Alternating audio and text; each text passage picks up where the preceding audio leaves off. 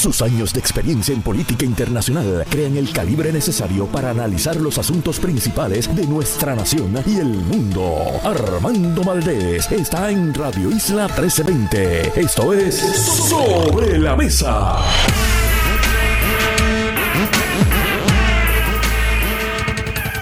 Muy buenos días, les habla José Nadal Power en sustitución de Armando Valdés. Aquí estamos en Sobre la Mesa muchas noticias para discutir hoy. Eh, la, primera plana en todos los medios de comunicación, pues, de, los periódicos eh, impresos, ya la habíamos, la habíamos adelantado ayer, que es la aprobación de los aumentos durante cinco años, eh, digo, la negociación todavía no se ha aprobado, de, los fondos para el programa Medicaid, fondos adicionales también de, de Medicare y mil millones de dólares hasta ahora para instalar placas eh, fotovoltaicas en los techos eh, de los hogares eh, en Puerto Rico, de comunidades que son pues más vulnerables a los eventos naturales y también pues para aliviar el bolsillo de, miles de ciudadanos que sufren día a día, mes a mes, mejor dicho, pues la factura de la luz, ¿no?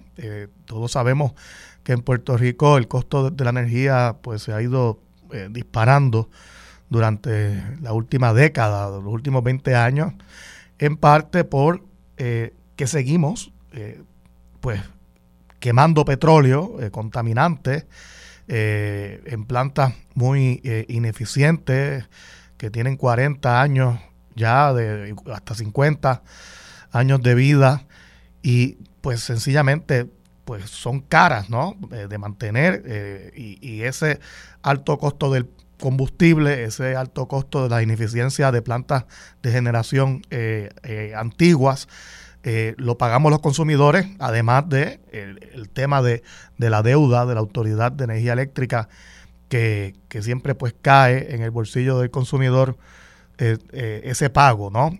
En estos días ha trascendido pues lo que son las negociaciones entre la Junta de Supervisión Fiscal y los bonistas de la Autoridad de Energía Eléctrica se ha mencionado, se han mencionado unos posibles aumentos eh, en la factura, pero tanto la Junta de Supervisión como el gobernador hasta ahora pues eh, han desmentido que esos sean acuerdos finales.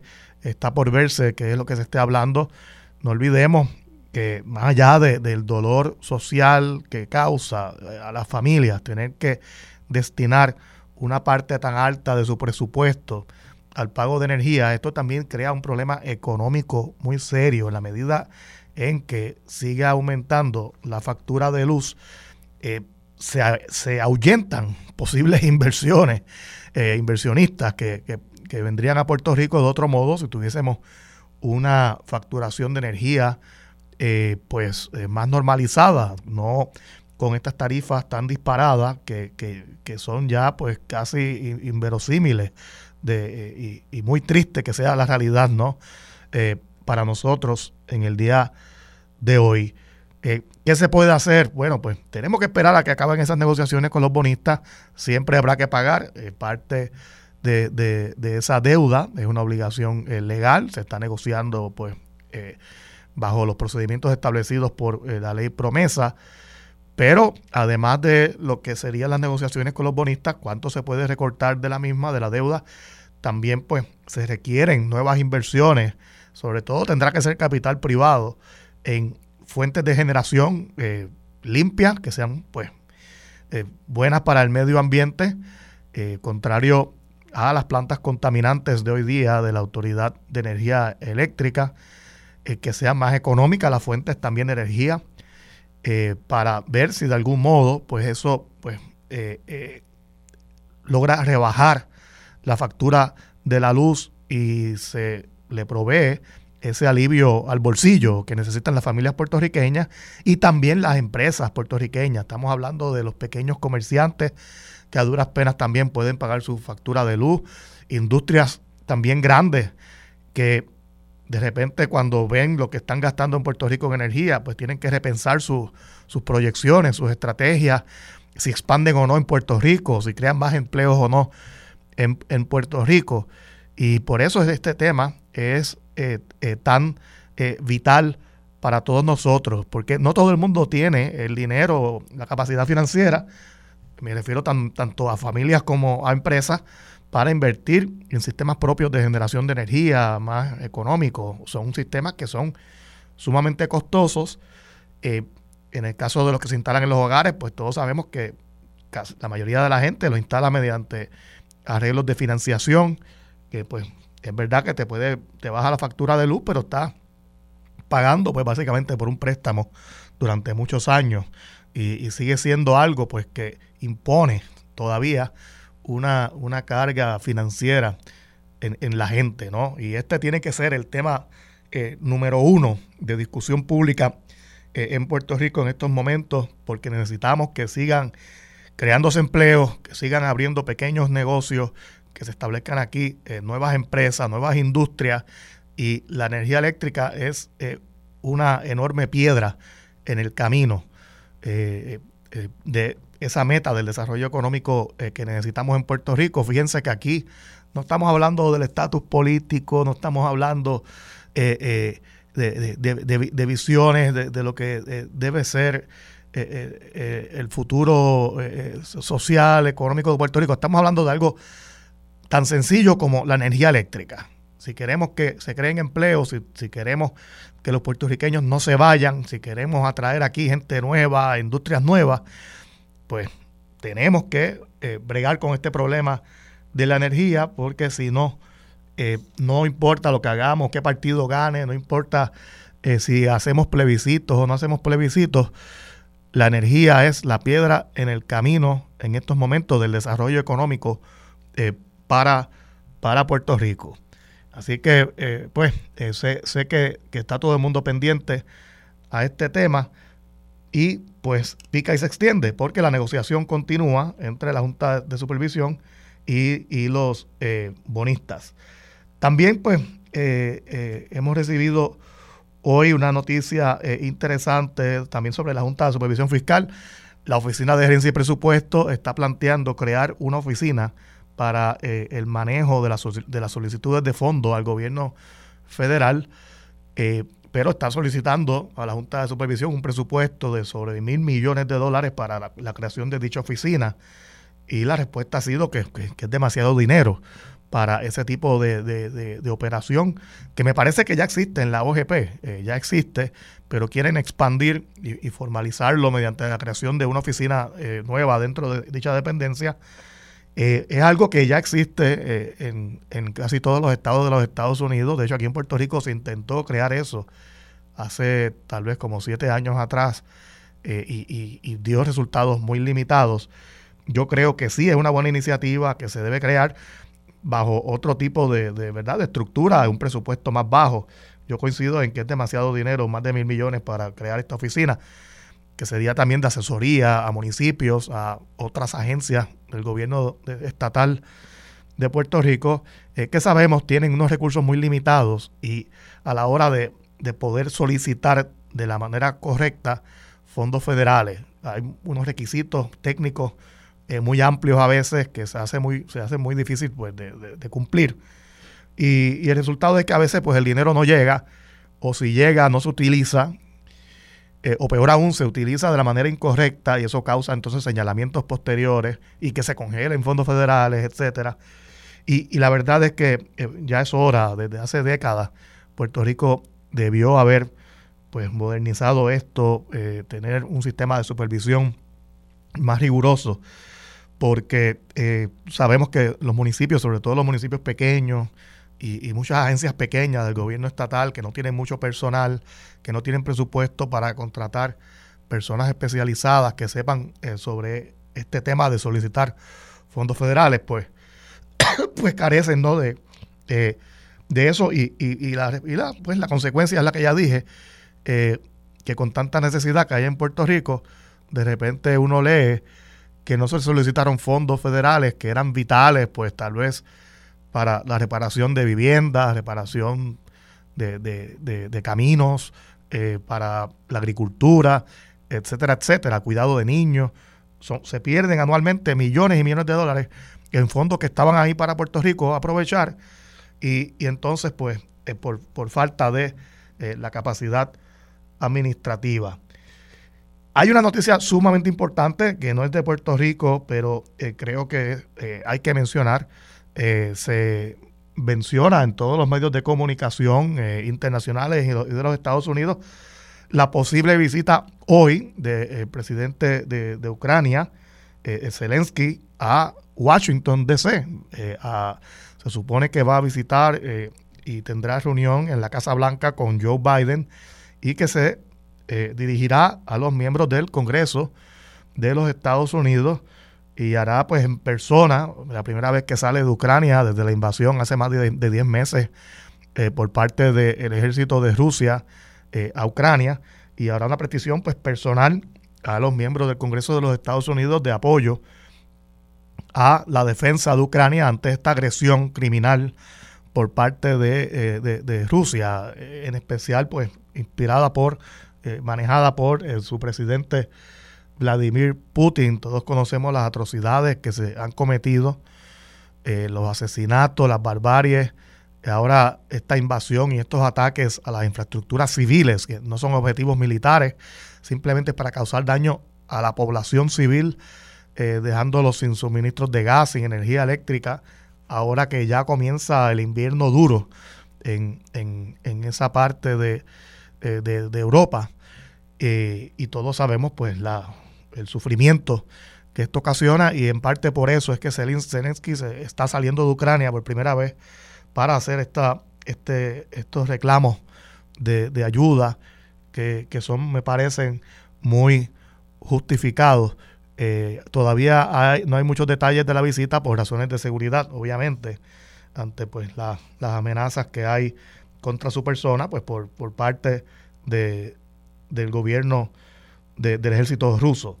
Pero estaremos muy pendientes a esta situación. De hecho, eh, no se sabe cómo va a afectar o no, que, que es algo que también eh, eh, hay que mencionar hoy, porque muchos puertorriqueños están haciendo planes de viaje ahora en las Navidades para visitar a sus familias en los Estados Unidos. Y, y hay pues un problema de una tormenta de nieve gigantesca que amenaza con pues eh, crear muchos retrasos en los vuelos, eh, incluyendo la capital, Washington DC, a donde iría Zelensky hoy. Eh, mm, Washington, el, noreste en general, la, amenaza no es tanto la nieve, sino las bajas temperaturas y fuertes vientos que se están pronosticando. Así que si usted tiene planes de viaje para los Estados Unidos, sobre todo si va a ciudades como Chicago y otras del medio oeste, pues recuerde que eh, allí sí estará, habrá una tormenta de nieve tremenda y tiene que prepararse para retrasos en los aeropuertos porque siempre se crean unos disloques eh, pues bastante severos en las operaciones de las líneas aéreas. Y, bueno, pues esperemos que esto no ocasione muchos problemas en el aeropuerto Luis Muñoz Marín, pero siempre hay cancelaciones de vuelos, retrasos por causa de estas tormentas que ya se pronostican para estos días en los Estados eh, Unidos. Yo quería eh, mencionar aquí, que también hay un, un paréntesis, he leído hoy que en el Centro para Puerto Rico habrá esta tarde un homenaje. Eh, el Centro para Puerto Rico es la, de la Fundación Sila María Calderón en Río Piedras. Habrá un homenaje esta tarde al arquitecto Andrés Mignucci, organizado por el Colegio de Arquitectos de Puerto Rico. Eh, un, merecido homenaje a, a Mignucci, quien falleció eh, hace varias semanas. Eh, entre sus aportaciones está pues haber diseñado la, ventana al mar, la, remodelación de la Plaza Antonia Quiñones y muchas otras zonas, pues facilidades, instalaciones urbanas, pues por el área metropolitana que, que, hoy día pues disfrutan miles y miles de personas y pues es un, una gran, un gran reconocimiento, ¿no? Eh, recordar su legado como arquitecto, su, su aportación al urbanismo, ¿no? Eh, en, Puerto Rico. Y pues eh, será hoy en la tarde, habrá una exhibición también de, su obra como, como arquitecto.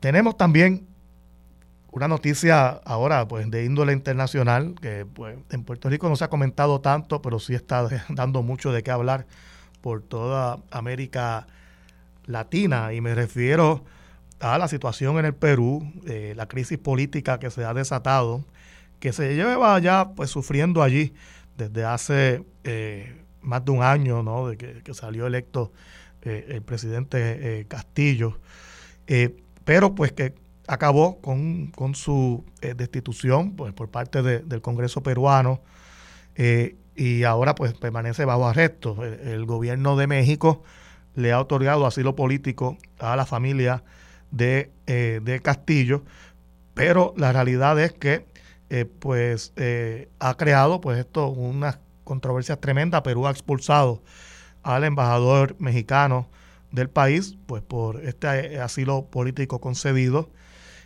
por expresiones también del presidente de México, López Obrador, sobre la, necesidad de llevar a cabo elecciones en Perú lo antes posible para resolver la, crisis. Lamentablemente, tanto el, Congreso como la nueva presidenta se han resistido a ello. Ahora han pues, decidido convocar elecciones, pero serían para el año 2024 y todavía la población no está satisfecha en el Perú. Hay revueltas en, muchas ciudades eh, y pues eh, esperemos que de algún modo esto se, se, resuelva. También se han llamado a consultas en el Perú a los embajadores de Argentina, Bolivia, Colombia, además de México, como ya mencioné. Eh, y pues esto en, en, el mundo eh, eh, político latinoamericano es una gran crisis que pues en Puerto Rico no, no se informa mucho de ella. La, la realidad es que tenemos que estar muy, muy pendientes a lo que sucede en ese eh, país eh, hermano eh, y mi solidaridad con todos los peruanos. Continúa también dando de qué hablar el tema del el COVID. En Puerto Rico se, ha informado pues una tasa de positividad de ya de sobre 20%.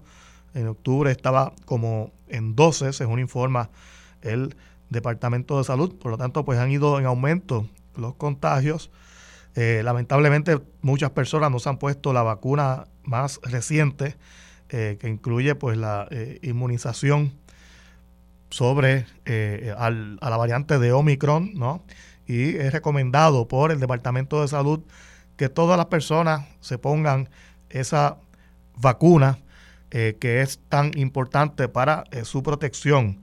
Ocurrieron, lamentablemente, informó el Departamento de Salud hoy, cinco nuevas muertes por, causa del, del, del, COVID. Ya se acumulan pues 5.490 fallecimientos eh, por causa de, esta enfermedad en Puerto Rico. La realidad es que todavía pues muchas de las personas que, fallecen no habían recibido la totalidad de las vacunas o algunas personas no se habían vacunado. Eh, todavía hay personas que lamentablemente están eh, eh, eh, obstinadas en no vacunarse y esto pues tiene pues unas consecuencias ¿no? en, en, en los datos de salud y en las vidas de, de, muchos. a la, crisis principal también, a esta crisis también se une pues que todavía tampoco hay muchas personas que no, que no se han vacunado contra la influenza. Hay muchas hospitalizaciones eh, de influenza ahora mismo en Puerto Rico, en los Estados Unidos, hay un récord de contagios. Eh, si usted no está vacunado, vaya a la farmacia más cercana y vacúnese, porque eso le protege a usted y a su familia, le puede salvar la vida. Eh, de influenza también fallece mucha gente anualmente. No podemos tomar esta enfermedad, esto, ese virus de, influenza livianamente por el hecho de que el COVID sea, haya sido más mortal y más contagioso. Por lo tanto, esa es la, exhortación, sobre todo en esta época donde hay mucha gente viajando, llegan también muchos turistas a Puerto Rico y, es la época propicia, ¿no? Eh, el invierno, eh, ahora en el norte, de contagio eh, de esta enfermedad. Así que vamos a vacunarnos todos. Vamos a hacer una breve pausa y regresamos pronto en Sobre la Mesa. Muy buenos días. seguimos analizando las noticias de interés en el día de hoy. Estaba hablando del tema del COVID y cómo pues han ido en aumento en Puerto Rico y en, los Estados Unidos. Eh, pero eh, se informa en los medios internacionales, eh, incluyendo el, Washington Post hoy, de la gravedad de la situación en China. todos sabemos que había unas medidas sumamente estrictas de, control del movimiento de la población, de, de las operaciones comerciales allí para prevenir el contagio. luego hubo pues unas protestas callejeras, molestias en la población sobre ese tema de, los, de, de los controles al movimiento de la gente. El gobierno ha decidido, el gobierno en China, pues, pues repentinamente, pues eliminar muchas de esas restricciones, lo que está provocando entonces que una, una ola de contagios pues gigantesca en dicho país. Eh, no todo el mundo está, tiene toda la, inmunidad de, la vacuna. ¿Y qué sucede? Eh, ¿Cuál ¿Por qué estamos hablando de China y el COVID? Esto puede provocar eh, problemas en el suministro de mercancías, en, muchos bienes que, se manufacturan en China porque pues los contagios son tantos que muchas fábricas van a tener a lo mejor que cerrar, ya muchas han cerrado, eh, China es el gran productor, el gran centro de manufactura mundial eh, y el transporte también entre, entre eh, el gigante asiático y, este lado del mundo, pues también se puede afectar y puede haber escasez de muchas mercancías que se manufacturan en China por causa de este complejo tema del COVID. Le damos la bienvenida a María de Lourdes Guzmán. Bienvenida. Buenos días, José. Saludos a ti y a todas las personas que nos escuchan. Igualmente, igualmente. Pues hemos estado tocando varios temas, incluyendo lo del, lo del COVID, eh, la visita de Zelensky a Washington, el tema del Perú, la crisis diplomática que se ha desatado, además de la política allí interna, ¿no? Eh, muy lamentable. Eh, y, bueno, pues hay, hay, mucho de qué hablar, incluyendo la tormenta de nieve que va a afectar muchos viajes, contactos entre familias puertorriqueñas, ¿no? Entre Estados Unidos y Puerto Rico. Y, hubo un tema que, no es de política, fíjate, que, con el que nos levantamos todos, y esto es un paréntesis también, y es que resulta que Carlos Correa, en vez de firmar con los gigantes de San Francisco, ahora resulta que va a firmar con los Mets de Nueva York. Yo no sé si tú sigues el béisbol, pero para los fanáticos del deporte, esto es como que pues un, un giro de 180 grados que ha ocurrido. Eh, y lo menciono pues como en materia ya más liviana, antes de comenzar nuevamente con los temas eh, de mayor interés político y, eh, que, Mira, no, lo, no lo sigo mucho, me alegra mucho, sin embargo, el, el, éxito de nuestros compatriotas puertorriqueños, lo que reafirma, ¿verdad?, que este es un pueblo de gente muy talentosa. Eh, lo que pues lamentablemente por diferentes razones que de las que pudiéramos estar hablando mucho rato eh, un gran sector de nuestra población no, no acaba de entender, ¿verdad? Porque aquí se ha eh, pretendido como parte de un diseño para mantener eh, las cosas como están, eh, se ha promovido un discurso de que nosotros no servimos, no podemos, no vale la pena. Y todos estos puertorriqueños que están en las grandes ligas, como los puertorriqueños que están en muchísimos lugares, incluyendo, aportando eh, de forma maravillosa a nuestro país. En la ciencia, en este, muchos sectores. Pues te demuestra que aquí hay un talento eh, extraordinario y de, que, de aquí sale un talento extraordinario. Lo que es muy triste, no estoy hablando ahora de los peloteros, porque obviamente si están en grandes ligas, pues ahí es que van a jugar pero lo que es realmente triste es que nosotros estemos educando a nuestra gente para exportar ese talento. Eso es lo que es realmente triste. Y entonces mirando lo que estás hablando de Carlos Correa, que vi que ya no va a estar con los gigantes de San Francisco, y te lo digo porque lo vi en el titular. No, porque esto es No porque yo me ponga a leer la noticia. pero primera plana hoy. Ajá, pero yo te, yo te pregunto, ¿para qué la gente quiere tanto dinero, José? O sea, una persona que le van a pagar 315 millones de dólares yo digo, qué bueno, ¿verdad? Que él descolle, qué bueno que se gane sus chavitos, pero yo digo, ¿para qué tanto dinero? ¿Cómo es posible que haya industrias, ¿verdad? Eh, en el mundo donde una sola persona se pueda ganar tanto dinero cuando hay tanta desigualdad, cuando hay tanta, tanta injusticia, este yo digo, pues qué bueno, al que Dios se lo dio, San Pedro se lo bendiga, pero este, yo digo que mucho se puede hacer con esos 315 millones que le van a dar en, en no sé cuántos años, ¿verdad? Como quiera que sea. 12 años. 12 años, como quiera que sea, es tanto y tanto y tanto dinero, pero bueno, esa es, esa es una de las, eh, eh, de, e, eso es parte de las características del, del capitalismo y el capitalismo ¿verdad? Bastante eh, eh, salvaje, digo yo, pero pero me alegro por él, ¿verdad? Me alegro por él porque bueno, está en un está en un en un en una empresa, está en una industria donde eh, esos son los sueldos corre el dinero bueno, y, bueno y, si, le pagan, si, le pagan esas cantidades es porque su equipo, alguien, los accionistas del equipo, están haciendo mucho dinero con su figura, ¿no? Claro. Porque no le van a pagar para tener pérdidas. Exactamente. Es que, imagínate la ganancia que él genera, ¿no? Así eh, mismo eh. es, así mismo es. Y entonces, bueno, el, el, el que esté haciendo rico a otros, pues eh, tiene como resultado que lo hagan rico a él a ese nivel. Este, yo, yo le deseo, ¿verdad?, el mayor de los éxitos, igual que a, a todos los demás compatriotas que están en, en, esa, en ese deporte que, que no es mi favorito, pero eh, de vez en cuando, pues, y, y, sobre todas las cosas, cuando juega Puerto Rico a nivel internacional, pues siempre me siento a verlo. Claro, bueno, es que siempre los juegos eh, donde compiten eh, los países, ¿no? Entre sí, pues yo siempre he pensado que son los más puros, porque es, verdaderamente representación nacional, ¿no? en el mundo del deporte comercial, pues pues cada equipo, eh, si tú pues eres, qué sé yo, pues el, equipo de Chicago, pues en realidad ningún jugador es de Chicago, ¿no? No hay, No hay representación verdadera geográfica ahí. los jugadores juegan con el mejor postor y así que funcionan el deporte de, ligas, ¿no? A nivel internacional, no importa cuál deporte.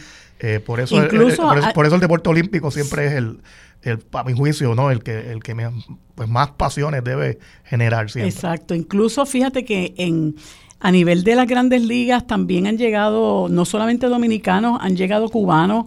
Eh, y, muchos de esos cubanos, ¿verdad? Que antes no se veía con buenos ojos esa transición, este, ya esas cosas han evolucionado, pero muchos de esos cubanos aprovechan ¿verdad? Toda la, fortuna que están generando para ayudar también a sus familias, igual que lo hacen eh, los puertorriqueños que llegan allá, porque nosotros aquí no deja de haber precariedad, ¿verdad? Y muchos de esos jóvenes, eh, es una cosa curiosa, muchos de esos jóvenes vienen de lugares desposeídos. Por ejemplo, Igor González, que fue tan y tan y tan exitoso y ahora lo es en la en la, en la AA, este, viene del, del, barrio Altos de Cuba de Vega Baja, ¿verdad? Claro. Este, y Yadier Molina eh, también viene... De Dorado. Viene, ajá, y son, son jóvenes que se destacan en las pequeñas ligas, que van subiendo, que tienen el apoyo de su familia, porque yo pienso que sin el apoyo de sus familiares no podrían lograr eh, lo que han logrado, además del talento innato que traen, ¿verdad? Y que posteriormente desarrollan con, la, con el aprendizaje de la técnica y las destrezas de ese deporte, pero, pero es, hay que destacar que son jóvenes que vienen de abajo y que uno se tiene que poner a pensar, José, cuánto talento se desperdicia en este país cuando nosotros no le damos a nuestra juventud las herramientas que necesitan para desarrollarse. Por ejemplo, siempre lo traigo a colación porque es que em, tengo que machacar en esto porque me parece tan triste. Eh, este, hay un, hay un, un baloncelista, un ex baloncelista, espero no equivocarme, pues siempre me equivoco en el nombre, creo que es Puruco Latimer, claro, que está desarrollando jóvenes en residencial Lloren Torres, de donde él viene, ¿verdad? este, eh, de donde salen también muchísimos de los de los eh, eh, atletas nuestros, de nuestros deportistas de lugares marginados. Y, y que, Puruco, que Puruco mismo se hizo atleta contra viento y marea, ¿no? Sí, sí.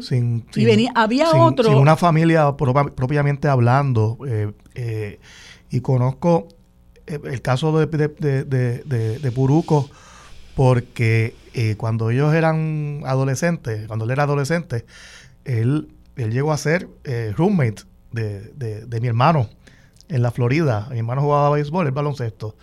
y llegaron a ser roommates y, y viví eso, escuché los cuentos, ¿no? Eh, de, cómo él echó para adelante.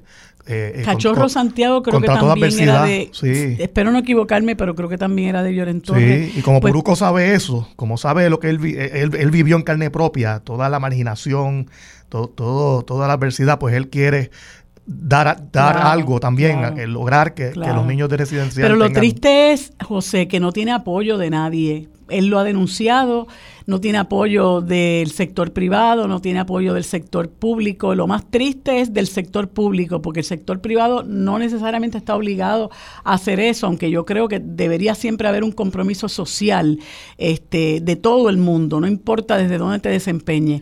Pero lo triste es que él eh, eh, mencione que no tiene apoyo. hay una escasez de programas de deporte ahora mismo en Puerto Rico para los jóvenes y eso crea problemas de falta de oportunidad y también de que eh, eso es un antídoto contra el mundo de la droga y la delincuencia. el, joven que esté enfocado en el deporte, en las artes, ¿no? El que tenga una, guitarra en la mano o un guante de pelota está fuera del punto de droga. Así es, así es. Eh, nos están diciendo que tenemos que ir a una pausa. Eh, vamos a pausar brevemente y, regresamos en Sobre la Mesa. Muy buenos días, regresamos a Sobre la Mesa. Les habla José Nadal Power, sustituyendo a Armando Valdés y me acompaña María de Lourdes Guzmán, aquí comentando pues las noticias de, de mayor importancia en el día de hoy, que ayer lo comentamos, que uno piensa que por ser semana prenavideña, pues eh, no hay eh, mucho movimiento noticioso y ha sido lo contrario. Hay muchas cosas que han dado mucho de qué hablar. También toqué el tema ahorita, María de Lourdes, eh, de energía eléctrica, ¿no?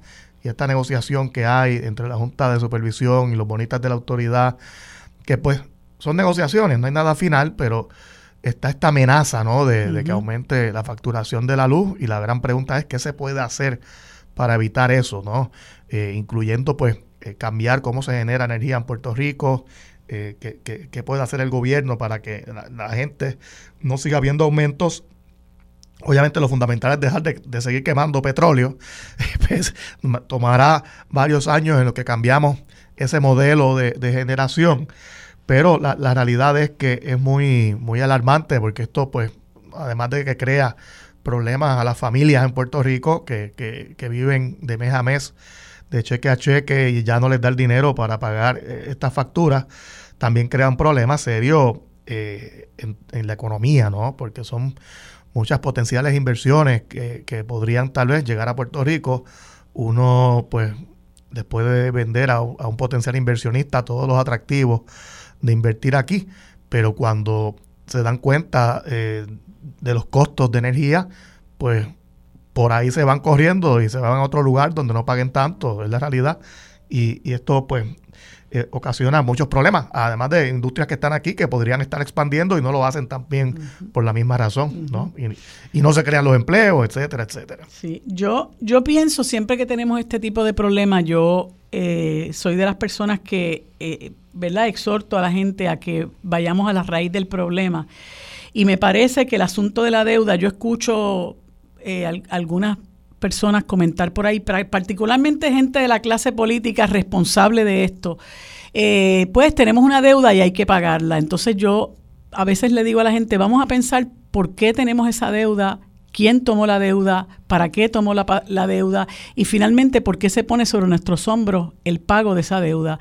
Y a mí me parece que esa parte de la ecuación está, ¿verdad?, en blanco porque eh, los políticos que son responsables de haber endeudado al país de manera obscena, yo sé que esa palabra no, no es la correcta, pero, pero eh, ejemplifica bastante o explica bastante lo que, lo que quiero significar, eh, los responsables de que nosotros estemos atravesando por esta crisis y que tengamos un plan de ajuste de deuda de la, de la deuda del, del gobierno central, eh, que se haya quebrado el Banco Gubernamental de Fomento, eh, que ahora tengamos también otro plan de ajuste de deudas de la Autoridad de Carreteras que va a representar aumentos en los peajes recurrentemente por los próximos 30 años, la amenaza que tenemos este, con relación a este aumento que, que luce espeluznante, ¿no? Eh, yo creo que el pueblo puertorriqueño tiene que empezar a preguntarse qué fue lo que pasó, ¿verdad? Y por qué pasó, y qué se hizo con ese dinero, y por qué si se tomó un dinero eh, que, que, equivale a billones de dólares, se pone sobre nuestros hombros la responsabilidad de pagarlo. Y cuando digo sobre nuestros hombros, pues se trata de la clase trabajadora, ¿verdad? Porque hay mucha gente que por, haber, por haberlos mantenido en la precariedad, que tienen subsidios y que tienen, ¿verdad? Eh, eh, viven en, en, en, eh, con ciertas ayudas, pues afortunadamente, afortunadamente, porque no a todos, es posible que esto no les afecte. y los ricos, ricos, bueno, pues a lo mejor es como una pajita que le cae la leche, pero los que mueven la economía de verdad, la gente trabajadora, la gente de a pie, las pymes, van a sufrir enormemente el, el aumento que se avecina. Y a mí lo más que me preocupa es la indolencia, la indolencia y la indiferencia con la que Pedro Pierluisi trata estos y otros temas. Eh, yo lo, discuto mucho con Armando. Yo le digo, Armando, yo realmente eh, tengo, le tengo muchísimas críticas a Pedro Pierluisi. Yo creo que ha sido un gobernador eh, terrible, ¿verdad? Creo que es un gobernador este, que le ha dado la espalda al país en prácticamente todos los asuntos eh, que se le han presentado, que son importantes para elevar la calidad de, vida del pueblo. Pero una de las cosas que más a mí me ha sorprendido es su indolencia, la indiferencia ante las cosas que pasan. Y entonces tú tienes una persona que te dice que, pues, que decir que esto va a conllevar un aumento, pues eso es totalmente especulativo. A él como que nada lo turba, nada lo espanta, porque muchos de estas personas personas eh, pierden las elecciones, cogen un avión y se van. el ejemplo más dramático y a, mí, y a nuestro juicio más, más bochornoso es el de Luis Fortuño, una persona que es responsable y su gobierno de la mitad de la deuda de la Autoridad de Energía Eléctrica, una persona que es responsable de haberle robado al país un montón de dinero con el proyecto fallido del, gasoducto, una persona que es responsable de haber aprobado la ley 22, que nosotros estamos sintiendo en este momento los efectos de esa nefasta ley el desplazamiento de nuestra gente de, de lo que son sus hogares por muchísimo tiempo, el responsable de la ley 7 y así, y ahí podríamos seguir diciendo, una persona que le da a, un bufete en Washington, D.C., un contrato de 23 millones de dólares y después la Oficina de Ética Gubernamental le da una dispensa para que se vaya a trabajar con ese bufete con el que está trabajando ahora y vive opulentamente en uno de los lugares más exclusivos de Washington, D.C. Y no está en el país. O sea que él eh, nos deja ese desastre, como dijo Rosselló también cuando se fue, ese es otro que tal baila y que merece un capítulo en la historia oscura de este país.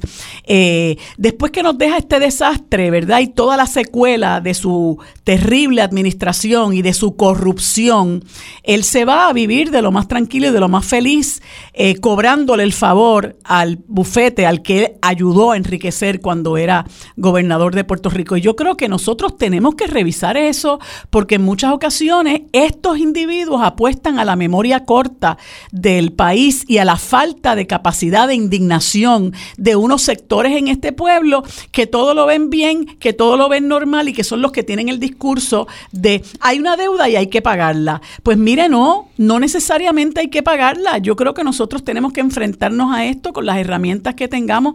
Yo escucha, yo no soy no soy ducha en este tema, pero este, yo escuché a, a, Luis Raúl Torres y escuché también, he escuchado varias veces al amigo Rolando Manueli hablando de este tipo de la deuda de, la autoridad este, y, planteando que esto se tiene que dejar llevar por un trust agreement que existe entre la autoridad y, los bonistas y que de conformidad con ese trust agreement primero hay que pagar, la, hay que asegurarse que la Autoridad de Energía Eléctrica eh, tenga una reserva para sus gastos operacionales, que se garanticen las pensiones de, de sus empleados y en tercer lugar, si sobra algo, los bonistas.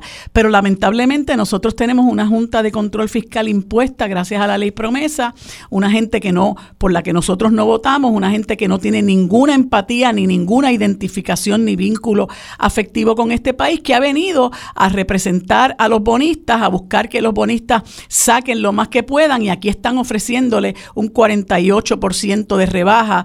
Este, y Pierluisi ve todo esto con la mayor tranquilidad. No, nosotros este, lo que tenemos que eh, eh, eh, buscar es que nos involucremos, incorporemos más energía renovable al, al, al sistema. Con Luma, en serio una gente que lo que apuesta es a seguir utilizando combustible fósil, ¿verdad? Con New Fortress, que lo que está es vendiendo gas.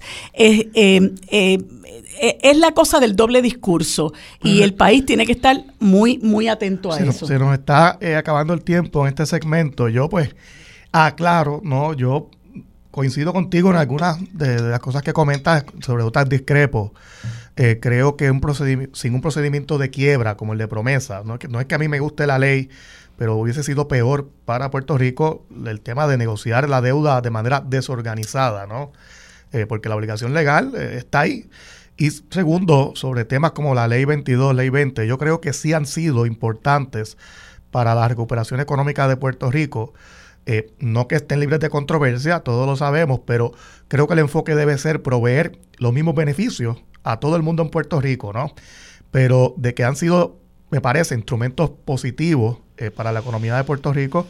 Eh, creo que sí, y, me parece que hay mucha evidencia de eso. Pero comprendo el debate que siempre generan ¿no? los incentivos contributivos desde tiempo inmemorial. Pero yo sí, por lo menos, creo en esos instrumentos. María de Lourdes, nos están diciendo que nos tenemos que ir a la pausa. Vamos, regresamos pronto en sobre la mesa. Ahora viene pues un panel donde estaremos discutiendo pues temas también interesantes. Vamos a la pausa. Bueno amigos, en la próxima hora estarán con nosotros eh, el senador por el Movimiento Victoria Ciudadana, Rafael Bernabe, y en sustitución del licenciado Rafael Anglada nos acompaña el querido amigo licenciado y ex juez del Tribunal de Apelaciones, Carlos Vizcarrondo. Luego hablamos en el segmento destinado a la coalición Paz para la Niñez con la doctora Wanda Tort y en el último segmento hablamos con el planificador José Rivera Santana. Eso es lo próximo en Sobre la Mesa. Los asuntos de toda una nación están sobre la mesa. Seguimos con el análisis y discusión en Radio Isla 1320. Armando Valdés, esto es Sobre la Mesa. Bueno amigos, como les dije hace unos instantes, en este segmento conversamos con el senador Rafael Bernabe, senador por el Movimiento Victoria Ciudadana, y con el ex juez del Tribunal de Apelaciones, Carlos Vizcarrondo, a quienes les doy los buenos días y las gracias por estar con nosotros en esta mañana. Buenos días, ¿cómo están? Buenos días, buenos días a ustedes dos y a todas las personas que los escuchan. Buenos días, Marilu, buenos días a ti, a los queridos amigos oyentes y al compañero Rafael Bernabe. Bueno, pues muchísimas gracias por estar con nosotros nuevamente. Quería conversar con ustedes eh, en primer lugar sobre un asunto que, que tiene en vilo al país, ¿verdad? Y es este proceso de reestructuración de la deuda de la Autoridad de Energía Eléctrica. Eh, se habla, eh, ¿verdad?, de, de, de, un proceso que, que ya llevó a que la Junta de Control Fiscal eh, sometiera eh, sin el aval de todos los acreedores eh, un plan de ajuste con el que solamente están de acuerdo dos de los de los bonistas, este, lo que se vislumbra es realmente, como le comentaba ahorita a, José Nadal, es espeluznante verdaderamente y, y esto pues podría tener efectos catastróficos en el país porque ya vamos por los siete aumentos de tarifa desde que está Luma. Eh, y, el mismo gobernador dice, eh, ¿verdad? Aunque habla por los dos lados de la boca, dice que reconoce que podría haber un aumento, eh, pero después dice que eso es especulativo y me gustaría un poco ver este, cómo ustedes miran esto, muy particularmente porque escuché al representante Luis Raúl Torres indicando ayer que si el plan de ajuste incluye, ¿verdad?, eh, emitir nuevos bonos, eso obligatoriamente debería pasar por la por la, el crisol de la Asamblea Legislativa y, conociendo que Bernabe está ahí y sé que tiene muchísimo interés en todo este asunto, pues quisiera ver cómo, cómo mira la cosa. Sí, bueno, yo creo que el, el proceso de reajuste de la deuda de la Autoridad de Energía Eléctrica es el el tercer capítulo de un drama trágico que hemos estado viviendo en Puerto Rico.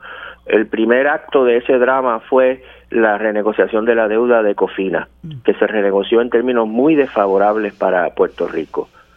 El segundo ah, eh, acto de ese drama terrible fue la renegociación de la deuda de las obligaciones generales que también se renegoció en términos desfavorables para Puerto Rico, lo cual demuestra de que si nosotros no construimos una exigencia poderosa en el país de que esa deuda se reestructure de una manera que corresponda a los intereses de la reconstrucción social y económica de Puerto Rico, se van a imponer condiciones terribles.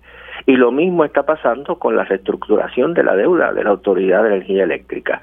Los bonistas eh, van a empujar para defender sus intereses y sus intereses son que se pague lo más posible de esa deuda. El problema es que mientras más se pague de esa deuda, menos recursos se tiene para la reconstrucción, en este caso, de la corporación pública que el país necesita, del servicio eléctrico que el país necesita. Quizá en este caso eh, la situación es más dramática porque en el caso de la de la de la de Cofina o en el caso de la otra, de la deuda de obligaciones generales, los pagos que se hacen a esa deuda a veces se ven como algo un poco lejano, es decir, la persona no, no percibe, la persona en la calle no percibe, bueno, me están sacando dinero para pagar la deuda. En este caso sí se ve claramente.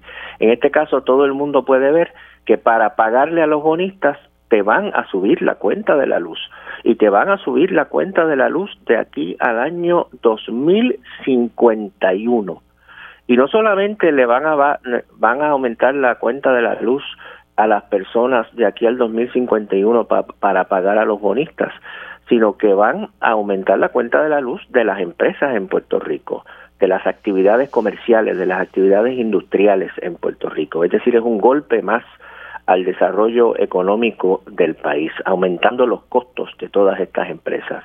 Y ahí yo tengo una, una pregunta y un desafío porque las organizaciones empresariales en Puerto Rico, uno se pregunta qué van a hacer con respecto a esto, qué va a hacer la Asociación de Industriales, qué va a hacer la Cámara de Comercio, qué va a hacer el Centro Unido de Detallistas, qué va a hacer la Asociación de Constructores, qué van a hacer todas estas organizaciones patronales que por lo general han apoyado a los bonistas, que por lo general han apoyado que se pague esa deuda pero que ahora ese pago de la deuda va a afectar muy negativamente a todas sus empresas. Yo quisiera que todas esas organizaciones que tienen quizá este, más influencia en el gobernador que los sectores que estamos vinculados al movimiento obrero, al movimiento cooperativista y los sectores ambientales, etcétera, que esas organizaciones se unan de una vez por todas para exigir que haya un ajuste de la deuda que corresponda a las necesidades del país que Puerto Rico económicamente, las familias y económicamente las empresas y económicamente en general no puede no puede eh, pagar otro aumento de la electricidad, mucho menos un aumento de electricidad que se perpetúe por tantas décadas, que es un golpe inaceptable. Que la deuda de la autonomía eléctrica hay que reestructurarla. Se aprobó hace algunos meses una legislación, se aprobó legislación en Cámara y Senado que el gobernador desafortunadamente vetó. Esa legislación establecía unos, unos parámetros, establecía unas líneas de cómo se debía renegociar esa deuda y se decía, primero, se debe reducir a por lo menos en un 80%, se debe reducir por lo menos a 20% de esa deuda. No podemos pagar más que eso, el país no puede pagar más que eso. Segundo, ese, esa reducción, ese ajuste no puede implicar otro aumento del costo de la electricidad en Puerto Rico, ni para las familias, ni para las empresas, ni para la economía en general. Y en tercer lugar, se debe mantener la jerarquía de prioridades que ahora tiene esa deuda que es que la autoridad paga primero sus gastos operacionales, que incluyen los gastos de pensiones, y una vez ha cubierto esos gastos operacionales, entonces paga con el sobrante la deuda que haya que pagar a los bonistas. Esos tres elementos tienen que mantenerse en cualquier ajuste de la deuda, si va a ser un ajuste de la deuda mínimamente adecuado a lo que el país necesita. Como tú señalas, desafortunadamente el acuerdo que está sobre la mesa, que ha sometido la Junta de Control Fiscal, no corresponde a ninguno de esos parámetros y por lo tanto tenemos que rechazarlo. El panorama que tenemos ahora es que tenemos una Junta, unos bonistas y un gobernador que están los tres unidos para bloquear esa lucha que tenemos que dar por un ajuste eh, adecuado a las necesidades del país. Así que continuaremos la lucha haciendo la exigencia al gobernador y haciendo la denuncia del, plan propuesto por la Junta eh, y, y los bonistas, claro, siempre dicen no, no es suficiente porque siempre quieren más, pero ciertamente es un plan que es muy favorable a los bonistas. Carlos, en, en, en, el caso particular de, del Partido Popular al que tú perteneces, ayer yo escuchaba, escuchaba no, leí un, una noticia en la cual eh, eh, el señor Colbert Toro, este, que pues es asesor de, de José Luis Dalmao, presidente del Partido Popular, decía que se preparaba para, para una guerra si en una consulta no se incluía a Lela. Pero yo creo que esto es un buen momento para, para declarar la guerra, ¿no te parece? Este asunto de la, de la reestructuración, creo que esta guerra como que debería ser primero y es mucho más importante. Sí, definitivamente, eh, Marilu. A mí me parece que esta es una, una situación que, que afecta a todos los puertorriqueños. Eh, es innegable que el bolsillo del puertorriqueño promedio no aguanta más. Ayer se estaba eh, discutiendo públicamente eh, la cantidad que implicaría ese reajuste a la deuda que se está negociando a espaldas del pueblo de Puerto Rico y, y había la duda de si eso si habían un aumento de 300 anuales o mensuales. Yo espero el planteamiento sea anual, pero de todas maneras, eh, ni siquiera eh, un aumento de, de 25 a 30 dólares creo que eh, sería plausible para el pueblo de Puerto Rico. Es innegable que vamos a tener que, hacer un pago desafortunadamente en cuanto al ajuste de esa deuda de energía eléctrica, pero como como bien uno se preguntaba cuando escuchaba al gobernador Marilu, que él decía que esa deuda la va a pagar la la Autoridad de Energía Eléctrica con sus recursos. Y uno se pregunta, pero ¿y, ¿de dónde salen? De una, una corporación pública que está quebrada en este momento, si no somos todos los puertorriqueños que somos abonados a la Autoridad de Energía Eléctrica los que vamos a terminar pagándola. Así que no se pueden, eh, el gobernador y la administración presente no se puede bajar del palo con tanta facilidad.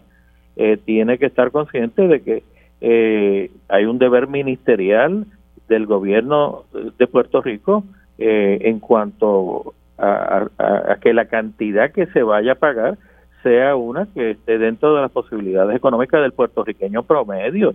Y a fin de cuentas, eh, muchos de nosotros cuestionamos, como bien lo, lo señalas tú, la legitimidad de esa, de esa deuda. De manera que, que me parece que aquí esa guerra de la que hablaba el compañero Colbert Toro, pues tiene que eh, llegar eh, a, todo el ejército que somos todos los puertorriqueños de todos los partidos, de todas las visiones ideológicas, para que como un solo hombre le hagamos frente a esta situación. Sí, eh, pues, pues yo creo que sí, que esto es parte de una lucha importante que nosotros tenemos porque eh, hay el que más o el que menos necesita de, la energía eléctrica para muchísimas cosas, pero es un servicio esencial. Eh, y, estrangularnos con el pago de la energía eléctrica pudiera ser catastrófico para el país. Una de las cosas que a mí me preocupa, y se lo comentaba al licenciado Nadal Power, es la indolencia con la que yo veo que... que que el gobernador maneja este asunto, ¿verdad?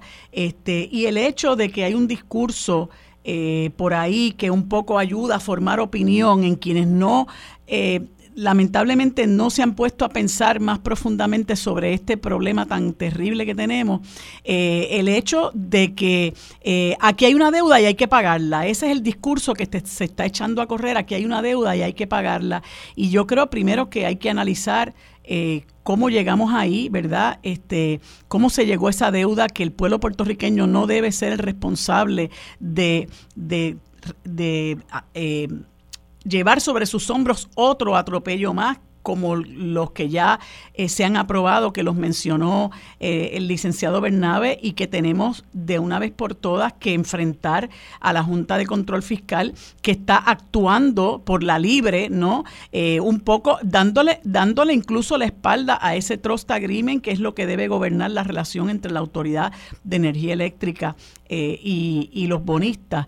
Este, pero pero es importante, ¿verdad?, que todos los sectores que nos vemos afectados, como bien mencionaba eh, Rafi Bernabe, los sectores industriales, empresariales incluidos, y también el Partido Popular, que todavía es un partido, yo no sé si llamarle partido de masa, pero agrupa mucha gente en este país y tiene una responsabilidad eh, política, social y moral con el pueblo, este, tiene que asumir una, una postura muchísimo más asertiva eh, en cuanto a esto, porque francamente yo creo, y esto no es, no es eh, eh, retórica hueca, yo creo que al, país se le va la vida con, una, eh, con un plan de reestructuración de la deuda de la Autoridad de Energía Eléctrica que, que nos imponga, ¿verdad?, un, una obligación gravosa que va a afectar principalmente a la, a la clase trabajadora, Bernabe. Estoy totalmente de acuerdo contigo.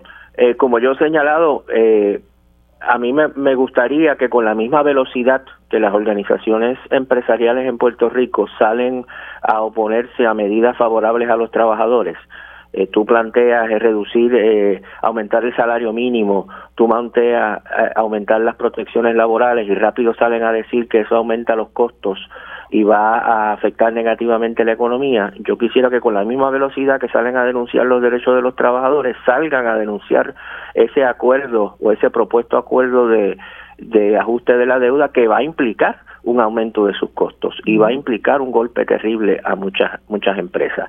En cuanto a lo que tú señalas de esta ideología que recorre el país de que hay una deuda y que hay que pagarla, hay que insistir en algo que debiera ser evidente es que nosotros vivimos en una economía de mercado. A usted puede que le guste o puede que no le guste, a mí no me gusta particularmente, pero esa es la economía en que nosotros vivimos. Y en una economía de mercado es cuestión cotidiana, es cuestión de todos los días que hay deudas que dejan de pagarse y deudas que se anulan. Todos los días hay alguna gran empresa, algunas de ellas empresas multinacionales, que van al tribunal incluso bancos que van al tribunal a decirle al tribunal, tribunal, no puedo pagar mis deudas, hay que reajustar las deudas. Y parte de esas deudas no se pagan. Es algo cotidiano en una economía de mercado que se anulen, que se, que se reajusten y que hayan, que hayan deudas que no se pagan. Y de la misma manera que una, yo te doy un ejemplo concreto. Recientemente eh, se declaró en bancarrota, se declaró en quiebra el Hospital San Jorge, al que yo voy a menudo con, tengo un niño. El Hospital San Jorge, eso no quiere decir que el Hospital San Jorge desaparece, sigue operando. Lo que quiere decir es que el Tribunal San Jorge le dice a sus acreedores y le dice al tribunal, no les puedo pagar.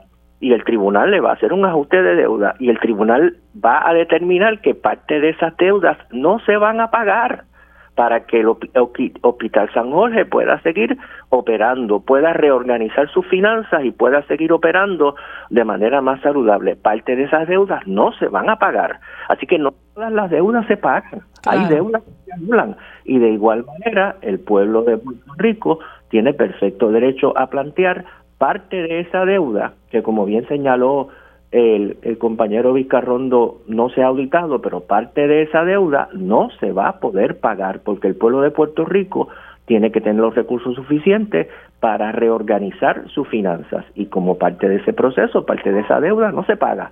La disputa ahora, y eso lo reconoce la Junta, la Junta existe precisamente porque se sabe que no se va a poder pagar la deuda en su totalidad, que va a haber que ajustarla. Ahora la disputa no es si se paga o no se paga, ahora la disputa es cuánto se paga. Y nosotros tenemos que en esa lucha, los bonistas van a defender sus intereses y van a querer que se pague lo más posible el pueblo de Puerto Rico y uno esperaría que el gobernador de Puerto Rico luchara por nuestros intereses y que luchara porque se pague lo menos posible. Y como tú dices, estamos en una guerra, estamos en una guerra con los bonistas. Ellos quieren cobrar lo más posible y nosotros debemos tratar de luchar por, por pagar lo menos posible, que nos va a dejar en mejor condición eh, financiera. El otro argumento que muchas veces se trae, lo digo rápidamente, es que si no pagamos la deuda, entonces no nos van a prestar en el futuro. En el futuro nos van a prestar en la medida que tengamos margen de pago, en la medida que podamos pagar. Y mientras mejor sea la ajuste de la deuda ahora, más vamos a poder tener crédito en el futuro. Así que ese argumento también es lo opuesto. Mientras más fuerte sea la carga con que nos quedemos después del ajuste, más difícil para hacer eh, obtener crédito en el futuro. Así que tanto en términos del principio de que las deudas se pueden anular y en términos de cómo lograr tener mejor crédito en el futuro, lo que tenemos que lograr es que se pague lo menos posible como parte de ese ajuste de la deuda que está propuesto. Ya se falló en COFINA, ya se falló en obligaciones generales, lo que tenemos que asegurarnos es que por lo menos en este caso no se falle, no se vuelva a fallar. Claro. Y hablando, eh, tomando como, como pie forzado para esto que quiero plantear ahora, eso de que eh, hay sectores que salen... Eh, inmediatamente a oponerse a que haya eh, a que se garanticen los derechos de los trabajadores, este, pues con relación a este proyecto de la Cámara 474, eh, fue también sorprendente lo rápido que salieron eh, los sectores de los desarrolladores y constructores, etcétera, a oponerse con un discurso también ideológico, dicho sea de paso, porque le imputan, le imputan motivaciones ideológicas a las personas que que propulsábamos eh, ese, la aprobación de ese proyecto, eh, como si ellos no tuvieran motivaciones ideológicas, ¿no? Y entonces una de las cosas que plantean, eh, salen raudos y veloces a, decir de la avalancha de casos, de que este, esto iba a impedir el desarrollo económico y paralizar los proyectos de construcción. y yo recuerdo allá hace muchos años cuando conocí a Carlos Vizcarrondo, que era abogado de la sociedad, de la, Corporación de Servicios Legales. Carlos, que tú representabas eh, a pescadores de las picúas.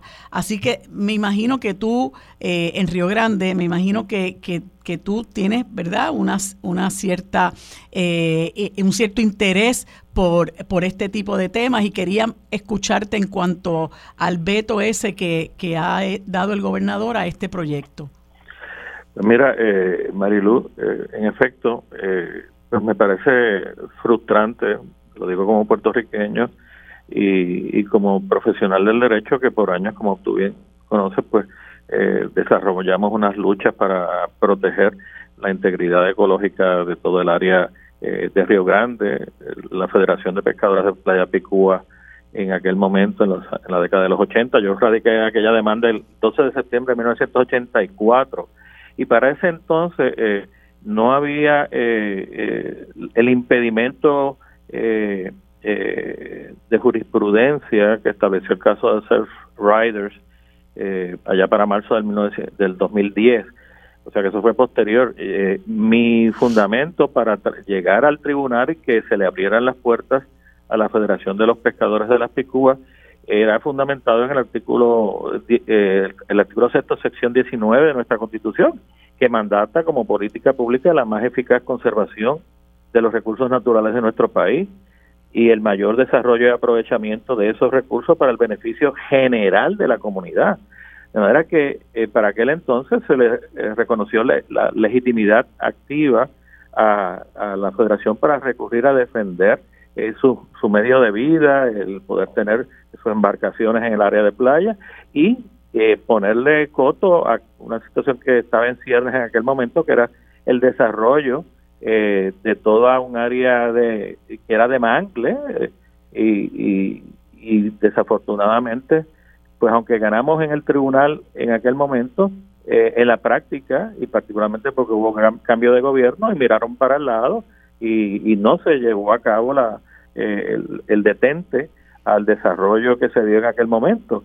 Y eso, pues hemos visto cómo se ha repetido la película recientemente, en los pasados dos años, en Bahía de Jobos, en Salinas, con la controversia del condominio Sol y Playa de Rincón.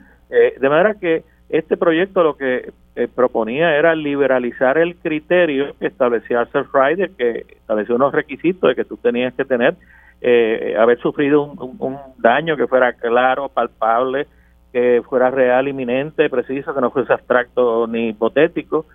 Y, y eso, ese caso de South Rider, desde, desde la década de los eh, del 2010 en adelante, pues eh, constituyó eh, un impedimento grandísimo, y lo digo como, como juez que fui del Tribunal de Apelaciones por 15 años, en términos de reconocerle, abrirle las puertas al, al tribunal a las comunidades y grupos ambientales que estaban tratando de proteger la integridad de todas esas áreas en Puerto Rico. y este proyecto de haberse aprobado, pues hubiese liberalizado ese requisito de la legitimación activa que deben tener los grupos y asociaciones que, tratan eh, diariamente de proteger los recursos naturales en nuestro país para reconocerle el planteamiento que estaban haciendo.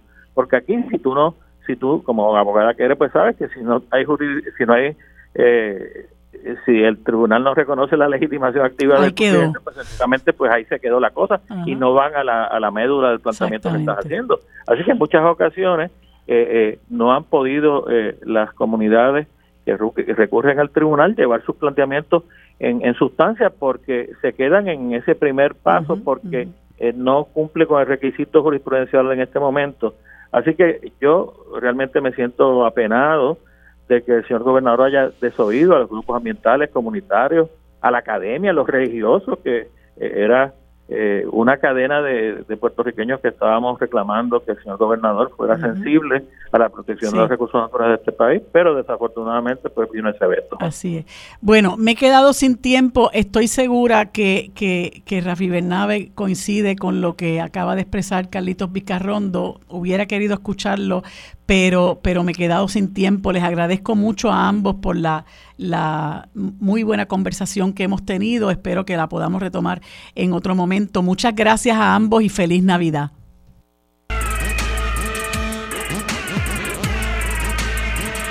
Bueno amigos, en este segmento conversamos con la doctora Wanda Tort del grupo de optómetras funcional y terapia visual Picó, Tort y Gorbea en Bayamón, a quien le damos los buenos días y las gracias por estar con nosotros en este, en este segmento. Buenos días, doctora Tort, ¿cómo se encuentra? Bien, muy buenos días a ti también y muchas felicidades a todos los radioescuchas. Muchísimas gracias. Doctora, me sugieren como tema eh, uno muy interesante y muy oportuno para esta época, ¿verdad? Y es eh, la sugerencia de que se regalen juegos y juguetes que fomenten el desarrollo de la visión y el sistema motor. Explíquenos un poquito más eso, por favor. Bueno, eh, en la conversación que habíamos tenido anteriormente le, hablé de que las destrezas visuales se, desarrollan. Cuando uno nace, no nace con ellas y se van desarrollando a medida que el niño va creciendo, especialmente entre los primeros siete años de vida. Por ende, es bien importante las actividades a las cuales el niño esté expuesto durante esos primeros siete años de vida y más crucial en los primeros tres años y después hasta los cinco años. Y hoy día, por ejemplo, hay una con la tendencia de ir hacia lo electrónico, la mayoría de los regalos que los niños piden y se les da tiene que ver con todo electrónico. Sin embargo, esos juegos electrónicos no ayudan a fomentar buenas destrezas visuales, todo lo contrario, pueden desayudar al desarrollo de las mismas. Entonces, lo que estamos Tengo un, poquito de problema en escucharla, doctora. Oh, ahora mejor, ahora mejor. Ok. Pues entonces lo que iba diciendo es que es importante que se busquen juguetes que ayuden a desarrollar las destrezas visuales, las destrezas de integración motora, las destrezas ya tanto motor amplio como las motor fino, porque el sistema visual se desarrolla en conjunto con el desarrollo del sistema motor y en la medida que uno fomenta el desarrollo de las destrezas motoras, también está desarrollando las destrezas motor amplias.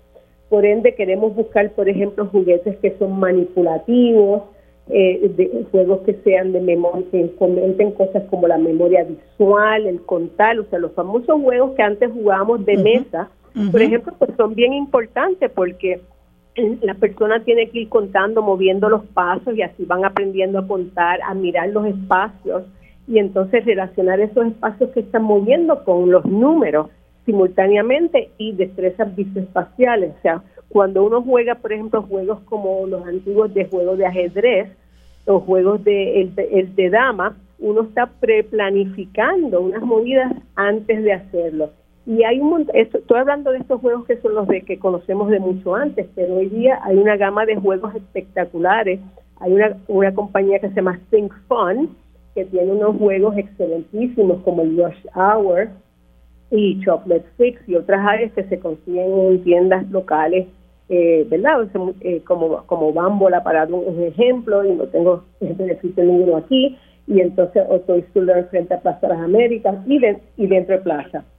Eh, también se fomenta que regalemos, o sea, libros que ayuden a buscar las diferencias También hay un juego que se llama Spotted, donde los niños tienen que buscar las diferencias entre una tarjeta y la otra y se juega, se puede, se puede jugar en familia, que es lo más importante también, fomentar esa dinámica donde se va desarrollando no solamente las destrezas visuales y las destrezas motoras, sino la interacción social, que es una de las cosas que estamos faltando hoy día, especialmente.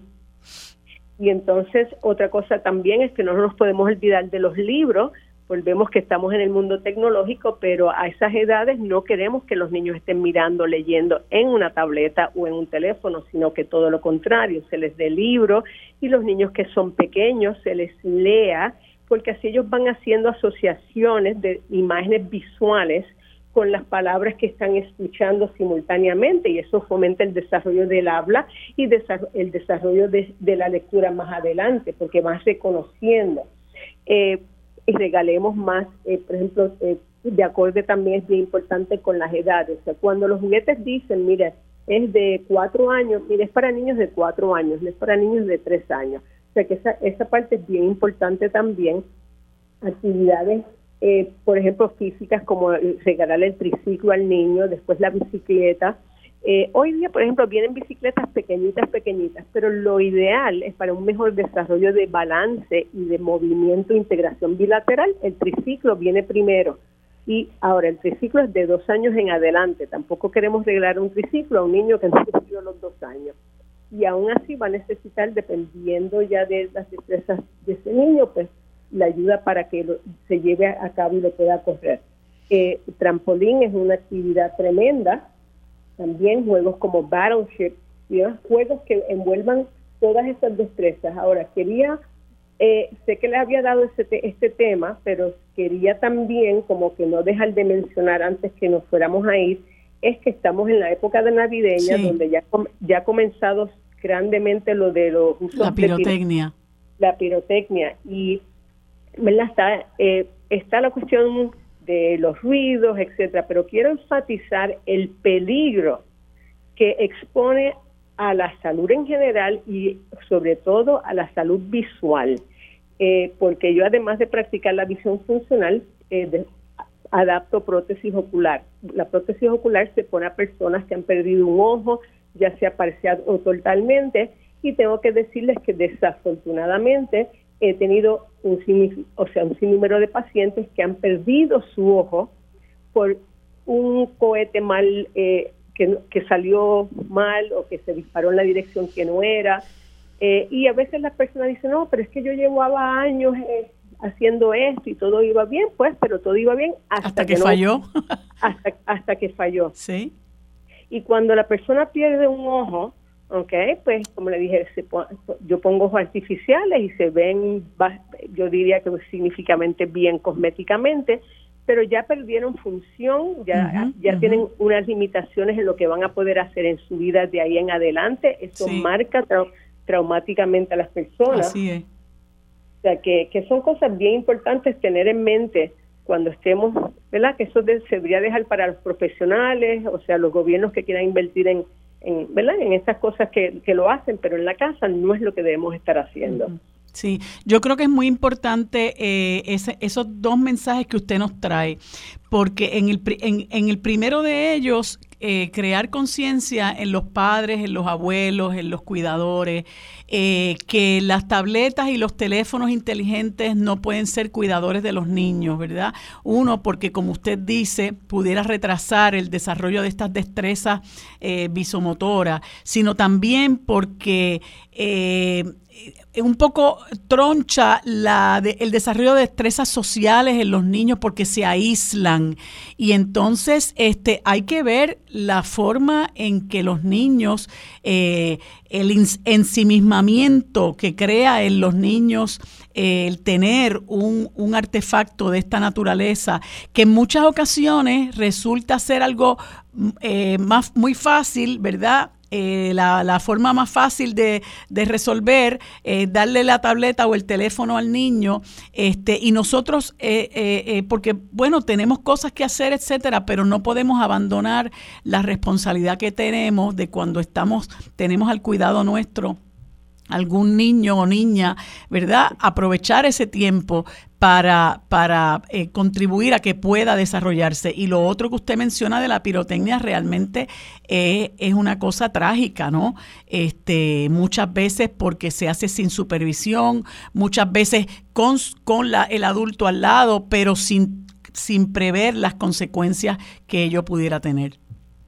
Esa es la cosa, que uno a veces no, no, no cuenta con que está, todos estos equipos eh, pirotécnicos pueden tener salir defectuosos. O sea, uno no cuenta con eso y si lo fuera a hacer entonces, pues tener, eh, pues quizás a lo mejor las, si lo vamos a hacer, vamos a decir, porque verdad no queremos eh, es tener entonces unas gafas protectoras, o sea, usar guantes, o sea, tener realmente la protección del cuerpo necesaria que en caso de que falle la situación, pues entonces estar lo más preparado posible, ¿verdad? Porque es importante, menciono esto porque por más que queramos, eh, eh, no lo vamos a parar. Esto no, esto es una cosa que ya, eh, yo oigo los fuegos artificiales desde mi casa ya desde hace dos semanas atrás, diariamente. Así que es cuestión de eso, de entonces prevenir lo más posible y no permitir que niños estén cerca, porque esos son los más afectados y que no tienen control. Así es.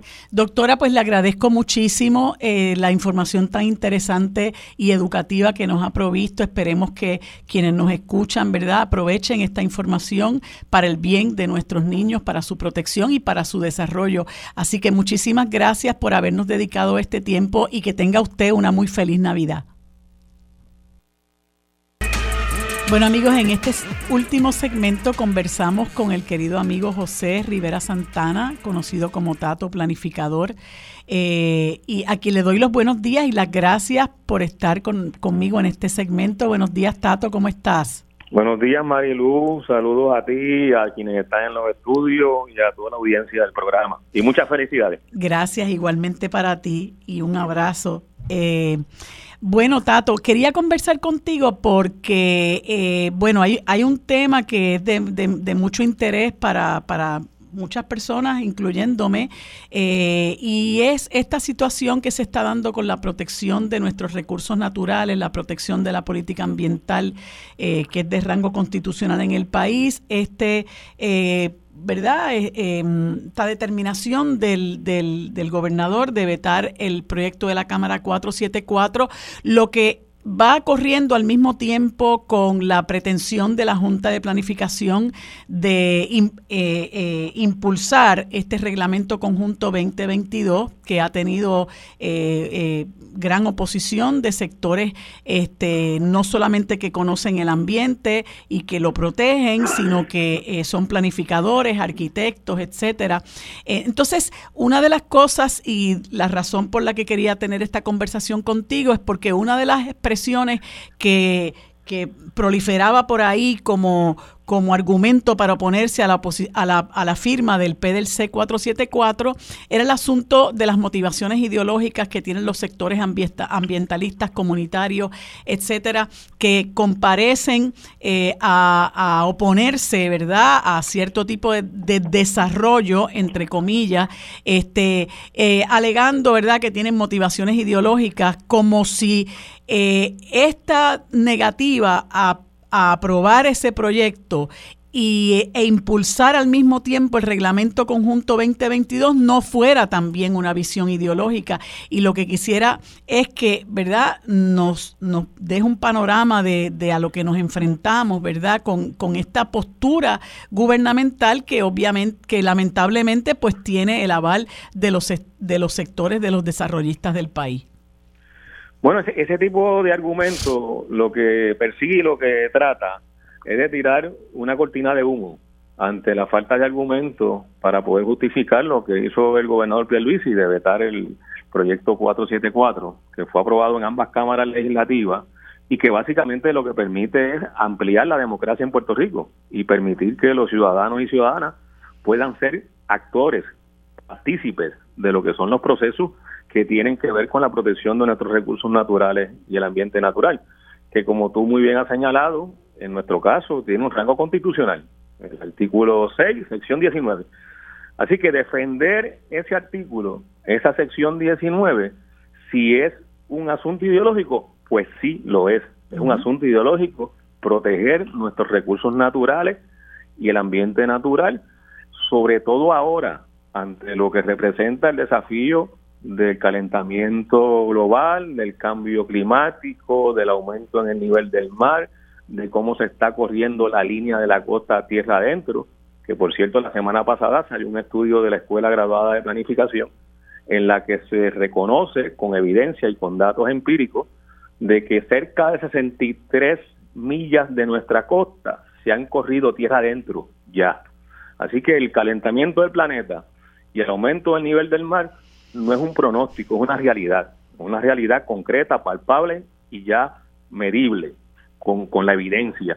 Bueno, pues ante ese desafío, con más razón, es importante que cada ciudadano, que cada persona, que cada ser humano que habita esta geografía nuestra asuma la responsabilidad de proteger nuestra geografía, que en última instancia es lo que nos puede permitir permanecer como sociedad en nuestro territorio, pero sobre todo, sobre todo, permitirle a las futuras generaciones que tengan esa oportunidad. Y lo que ha hecho el gobernador con ese veto es ignorar, desconocer esta realidad y alinearse ideológicamente con los sectores vinculados a la construcción y al financiamiento de esa actividad económica que persiguen no tener ningún tipo de impedimento para hacer lo que le plazca, lo que les dé la gana con nuestros recursos naturales, con nuestras costas, con nuestras eh, playas, con nuestros valles agrícolas, con nuestras montañas, con nuestros bosques, con el único propósito y fin de obtener lucro, ganancia rápida, pero a costa de la vida de todos nosotros y nosotras. Y eso sí es ideológico. Claro, que es ideológico. Claro. Y cabe destacar, este Tato, que el que existe un, un consejo de asesores eh, de cambio climático donde hay eh, personas eh, muy expertas, ¿verdad? Entre ellos Maritza Barreto y Carl Soderberg.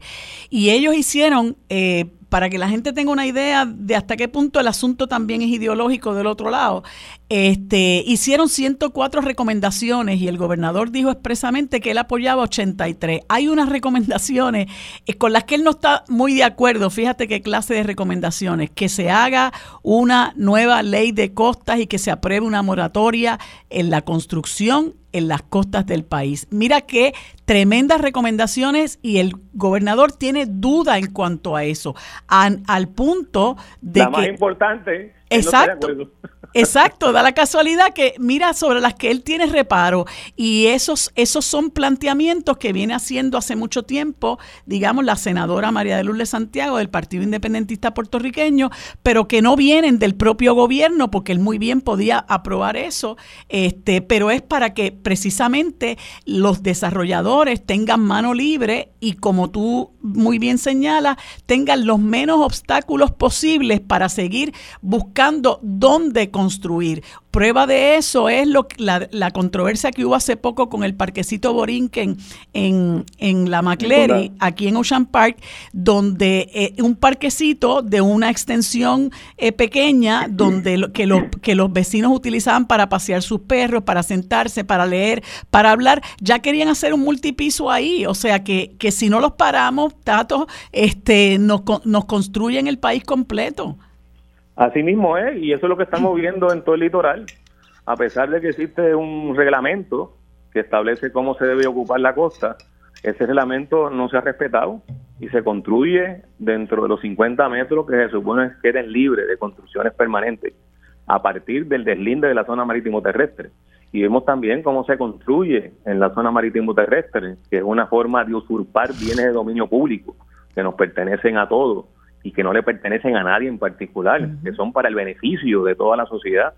Y vemos cómo se invadió una reserva natural en Salinas, en Vallajobo, protegida por las leyes de aquí y por leyes de Estados Unidos. Y en Bahía Salinas, allí en las mareas, el sector Las Mareas, allí colapsó el Estado completo. Colapsó recursos naturales, colapsó la Junta de Planificación, colapsó la Junta de Calidad Ambiental, colapsaron agencias federales como la NOAA, la EPA y el Cuerpo de Ingenieros. O sea, allí colapsó todo. ¿Colapsó el gobierno municipal? El gobierno municipal, la Oficina de Gerencia de Permisos.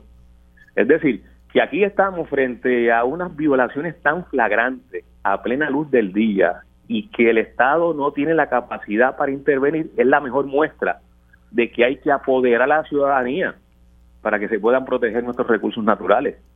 Por eso es que es una barbaridad lo que ha hecho el gobernador, lo que está ocurriendo en el país, pero una barbaridad que viene de años atrás, cuando se aprobó la ley 161 del 2009, que precisamente introdujo los artículos que impiden la legitimación activa de grupos ambientales y de ciudadanos, que es la ley que pone una serie de restricciones a que se pueda participar en los procesos de permiso, que le quitó la facultad a la Junta de Planificación de poder revocar permisos que se hayan emitido ilegalmente, donde se haya mentido, donde se haya sometido información falsa.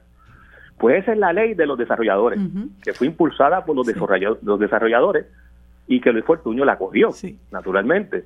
Y los demás gobiernos, los demás gobernadores no la han revocado. Así es, así es. Yo estaba ahorita hablando con José Nadal del legado que nos ha dejado Luis Fortuño.